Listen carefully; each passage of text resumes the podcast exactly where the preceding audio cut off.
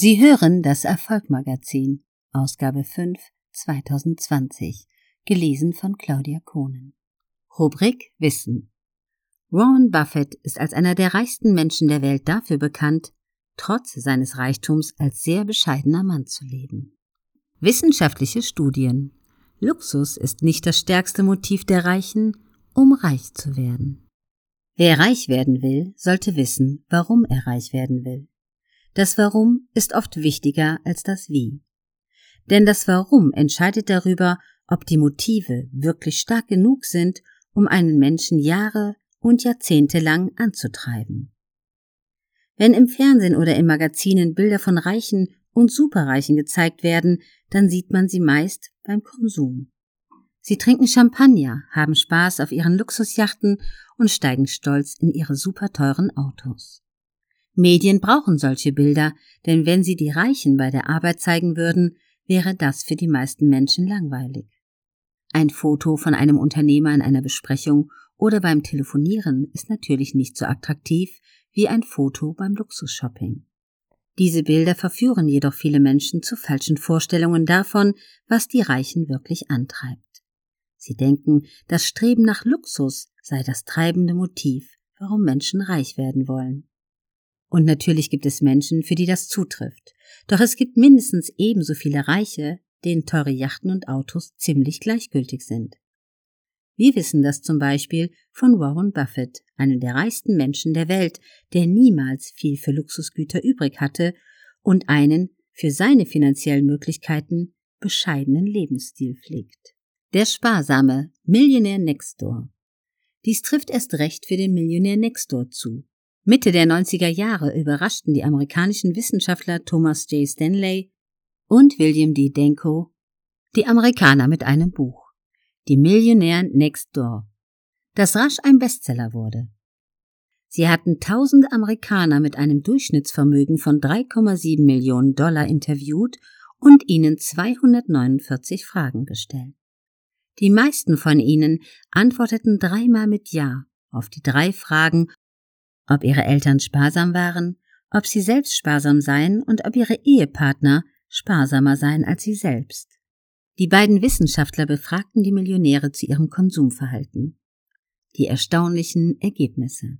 Bis 50 Prozent der Millionäre hatten nie mehr als 399 Dollar für einen Anzug ausgegeben und 75 Prozent nie mehr als 599 Dollar. Bis 50 Prozent der Millionäre hatten nie mehr als 140 Dollar für ein paar Schuhe ausgegeben und 75 Prozent nie mehr als 199 Dollar.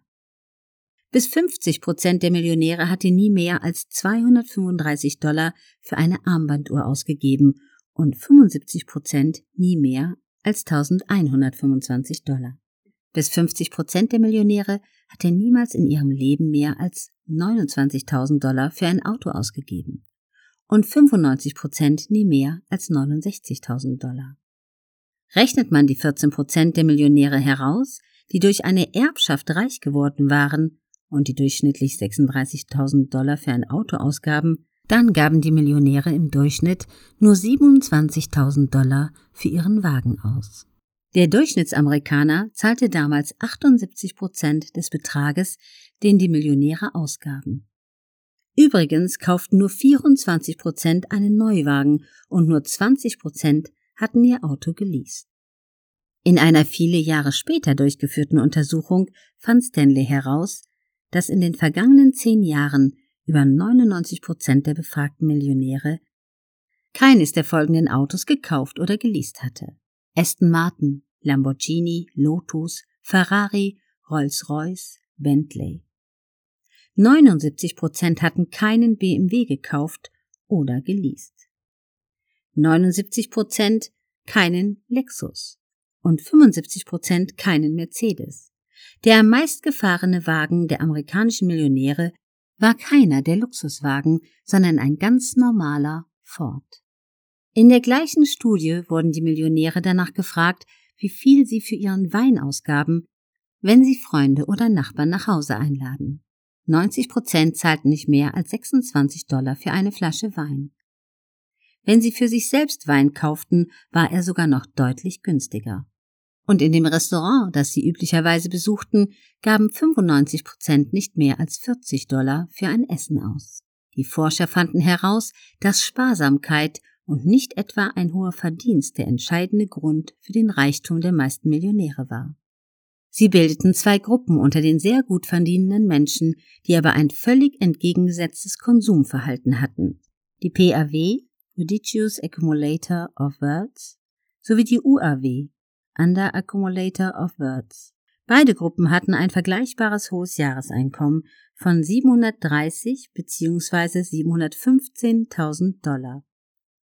Aber während das Vermögen der sparsamen Gruppe, der PAW, bei 7,5 Millionen Dollar lag, betrug es bei den konsumierorientierten UAWs nur 400.000 Dollar. UAWs neigen dazu, über ihre Verhältnisse zu leben. Sie legen Wert auf Konsum. Und sie neigen dazu, viele der Schlüsselfaktoren, die der Vermögensbildung zugrunde liegen, weniger stark zu betonen. So das Ergebnis der Untersuchung. Ein typischer PAW gab jährlich 8.700 Dollar für Kleidung aus, ein typischer UAW 30.000 Dollar. Der PAW gab nur 12.000 Dollar im Jahr für ein Auto aus, der UAW 72.000 Dollar. Die PAWs mussten jährlich nur 14.600 Dollar für ihr Immobiliendarlehen bezahlen, die UAWs 107.000 Dollar. Freiheit und Unabhängigkeit sind wichtiger als Luxus. Für die Studie Psychologie der Superreichen habe ich Tiefeninterviews mit 45 sehr reichen Menschen geführt. Die meisten von ihnen waren Selfmade-Unternehmer und hatten ein Nettovermögen zwischen 30 Millionen und einer Milliarde Euro. Auf einer Skala von 0 bis 10 sollten die Personen angeben, was sie mit Geld verbinden. Punkt A Sicherheit also dass einem finanziell nichts mehr passieren kann, wenn man nicht einen großen Fehler begeht. Punkt B Freiheit und Unabhängigkeit. Punkt C die Möglichkeit, mit dem Geld neue Dinge anzupacken, zu investieren. Punkt D sich schöne Dinge im Leben leisten zu können. Punkt E Geld gibt einem selbst die Bestätigung, vieles richtig gemacht zu haben. Punkt F mit sehr viel Geld genießt man trotz allem Neid auch höhere Anerkennung und kann interessante Menschen kennenlernen. Mit großem Abstand an erster Stelle nannten die Befragten Freiheit und Unabhängigkeit. Nur fünf Befragte entschieden sich für einen Wert, der nicht in dem Bereich zwischen sieben und zehn Punkten lag. 23 Befragte gaben sogar den Höchstwert zehn an, während es bei dem Begriff Sicherheit nur neun waren und bei der Kategorie sich schöne Dinge leisten zu können nur zwei. Für das Selbstverständnis der Hochvermögenden ist es von großer Bedeutung, dass sie sich als frei und unabhängig empfinden. Fast alle Befragten, auch jene, die schon über 70 Jahre alt waren, gingen regelmäßig einer Arbeit nach und zeigten darin ein sehr hohes zeitliches Engagement. Dabei war kein einziger von ihnen aus materiellen Gründen gezwungen zu arbeiten. Kein Merkmal, das alle Befragten verband, war dagegen die Wertschätzung der Möglichkeiten, sich schöne Dinge leisten zu können. Für 13 Befragte spielte dies eine sehr große Rolle. Für sie waren teure Autos, Häuser oder Urlaube wichtig. Dagegen standen zehn Befragte, für die dies keine Rolle spielte, beziehungsweise kein wesentlicher Antrieb war. Einer der reichsten Befragten, der für sein asketisches Leben bekannt ist, antwortete auf den Punkt. Sich schöne Dinge leisten zu können, kenne ich nicht. Für diesen Hochvermögenden ist Geld gelegentlich ein Instrument, das er benötigt, um bestimmte unternehmerische Aufgaben zu erfüllen. Ich habe nur Aufgaben und Gestalten gesehen, und dazu brauche ich, um Aufgaben erfüllen und gestalten zu können, Geld. Eine andere Antwort auf die Frage, welche Rolle für ihn Geld spiele, um sich schöne Dinge im Leben leisten zu können, kam nur knapp von ihm. Uninteressant. Und eine antwortete mit den drei Worten mache ich nicht und ordnete dementsprechend die Punktzahl eins zu. Also Freiheit und Unabhängigkeit, aber nicht das Streben nach Luxusgütern sind für die meisten Reichen das wichtigste Motiv, um reich zu werden.